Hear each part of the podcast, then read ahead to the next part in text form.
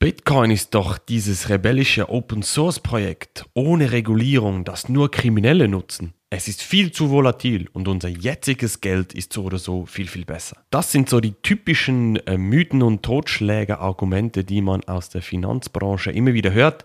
Wie passt Bitcoin in diese Finanzwelt? Wie passt Bitcoin und die Finanzwelt zusammen?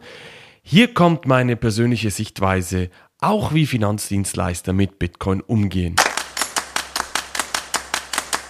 Hallo und herzlich willkommen zu einer neuen Podcast-Folge von Bitcoin nutzen und profitieren. Ich bin Marc, ich bin der erste unabhängige Bitcoin-Berater, der sich in der Schweiz unter das Finanzdienstleistungsgesetz FIDLEG gestellt hat.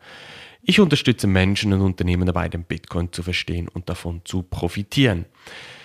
Genau, und zu diesen Personen, Menschen und Unternehmen gehört auch die Finanzwelt, sprich die Finanzberater, Finanzcoaches, Finanzplaner, Treuhänder. Vielleicht gehörst du auch zu dieser Berufsgruppe, dann bist du in dieser Podcast-Folge definitiv richtig. Als allererstes muss ich natürlich sagen, ich bin Ingenieur, ich komme aus der Tech-Welt, ich komme überhaupt nicht aus dieser traditionellen Finanzwelt. Es ist für mich auch immer wieder sehr, sehr spannend, neue Einblicke in diese Welt zu kriegen und natürlich auch Reaktionen und Meinungen rund ums Thema Bitcoin mitzubekommen. Was ich aber sehr, sehr schnell gelernt habe dazu mal ist, es prallen hier mit Bitcoin und der Finanzwelt definitiv zwei Welten aufeinander. Auf der einen Seite des Spektrums sind die Leute, die den Staat abschaffen und alle Institutionen abschaffen möchten. Auf der anderen Seite sind diejenigen, die das Bargeld abschaffen möchten und sämtliche Kapitalflüsse kontrollieren und überwachen, quasi der Überwachungsstaat implementieren möchten. Ja, ich habe es bewusst überspitzt gesagt, also kannst locker bleiben, musst nicht gleich losschreien. Mir völlig klar, dass es dazwischen eine sehr, sehr breite Grauzone gibt von Meinungen, von persönlichen Haltungen von den Menschen da draußen. Aber es prallen definitiv zwei Welten aktuell hier aufeinander. Doch wie passt jetzt Bitcoin in diese Finanzwelt? Wie passen diese zwei zusammen? Bitcoin ist ja per se schon mal kein Finanzprodukt. Das heißt, ich zum Beispiel als Bitcoin-Berater habe mich ja unter dieses Finanzdienstleistungsgesetz viel gestellt. Ich hätte das nicht machen müssen, weil wie gesagt per Gesetz Bitcoin kein Finanzprodukt ist. Ich habe es aber gemacht, weil mir wichtig war, dass ich nicht aus dem Hinterhof operiere, dass ich als Firma, als Person auch greifbar bin, einen Kundenschutz biete und so weiter.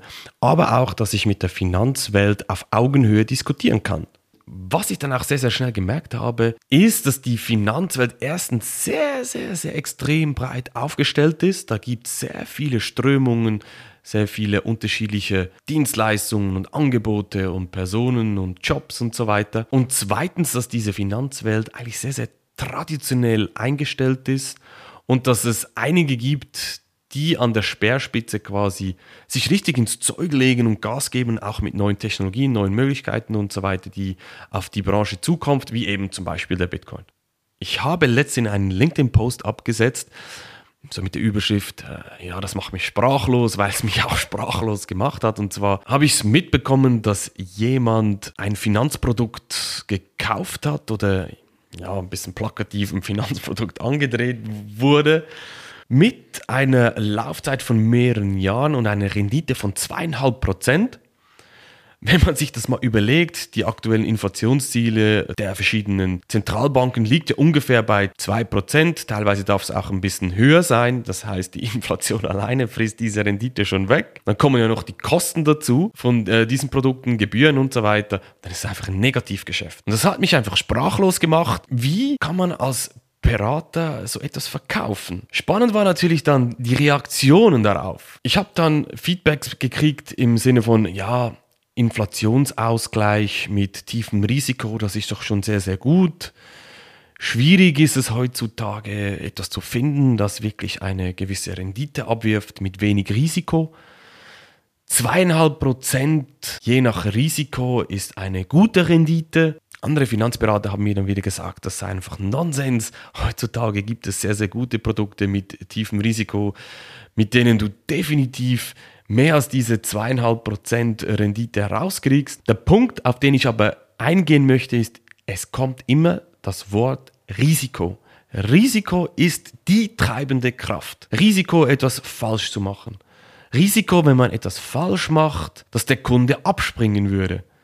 Risiko, wenn der Kunde abspringen würde, dass man dann kein Geld mehr verdient. Wenn man alles aufs Risiko bezieht, ja, dann passt Bitcoin definitiv nicht in diese Welt. Das Risiko bei Bitcoin ist da, definitiv. Jetzt kommt's, aber auch die Chancen sind enorm.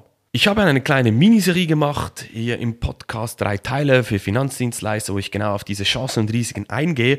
Das heißt, das Chancen-Risiko-Verhältnis, das muss man abwägen, oder? Das ist völlig klar. Und aus meiner Sicht sind die Chancen viel, viel größer als das Risiko, was Bitcoin bietet. Chancen zum Beispiel auch, dass eure Kunden mit ein wenig Bitcoin super Ergebnisse erzielen können. Da gibt es diverse Studien, die ganz klar zeigen, mit 1-2% Bitcoin im Portfolio sehen die Renditen sehr, sehr, sehr viel besser aus. Und das Risiko steigt nicht groß an. Und auch Chancen, dass man neue, jüngere Kunden anziehen kann dank Bitcoin. Die Millennials und jüngere Generation, die sind extrem digital affin, die sind offen für dieses Thema. Da gibt es auch zig Studien darüber. Einige Bitcoiner sagen dann auch immer wieder, ja, die Bankenwelt, die soll unbedingt die Finger vom Bitcoin lassen. Das passt einfach nicht zusammen, feiern aber gleichzeitig auch wieder, wenn große Investoren, wie zum Beispiel Ray Dalio, in, äh, sich, sich zu Bitcoin äh, bekennen, weil dadurch hoffentlich dann auch der Bitcoin-Preis wieder steigt. Auch hier sind die Bitcoiner nicht immer ganz konsistent, aber das ist ein anderes Thema. Ich persönlich finde es aber sehr, sehr wichtig, dass Finanzberater, Vermögensverwalter, Treuhänder, Finanzcoaches und so weiter mit ins Bitcoin-Boot geholt werden. Ihr habt nämlich den Draht zu vielen Kunden und könnt so die neue Welt von Bitcoin ermöglichen und sie glücklich machen. Beratungsleistungen sind wichtig. Beratungsleistungen sind wertvoll. Einfach bitte immer offen und ehrlich, transparent sein und nicht einfach irgendwas verkaufen, um Provisionen zu bekommen oder kleine Klammerbemerkung. Bitcoin ist erwachsen geworden als Finanzdienstleister heute keine Meinung mehr zu haben zu Bitcoin ist aus meiner Sicht ein Riesenfehler. Um die am Anfang gestellte Frage abschließend zu beantworten, passt Bitcoin und die Finanzwelt zusammen, sage ich ganz klar ja. Ja im Sinne von, dass man seine Kunden offen und ehrlich äh, beraten kann, ihnen auch die neue Welt äh, von morgen äh, Bitcoin näher bringen kann. Und wenn du das gerne nun angehen möchtest, dann geh doch auf meine Webseite www.marksteiner.tech und buch dir dort ein kostenloses Erstgespräch bei mir. Dann schauen wir, wie ich dich in Sachen Bitcoin unterstützen kann und wie du schlussendlich davon profitieren kannst. Wir hören uns in einer nächsten Podcast-Folge wieder. Mach's gut, dein Marc. Tschüss.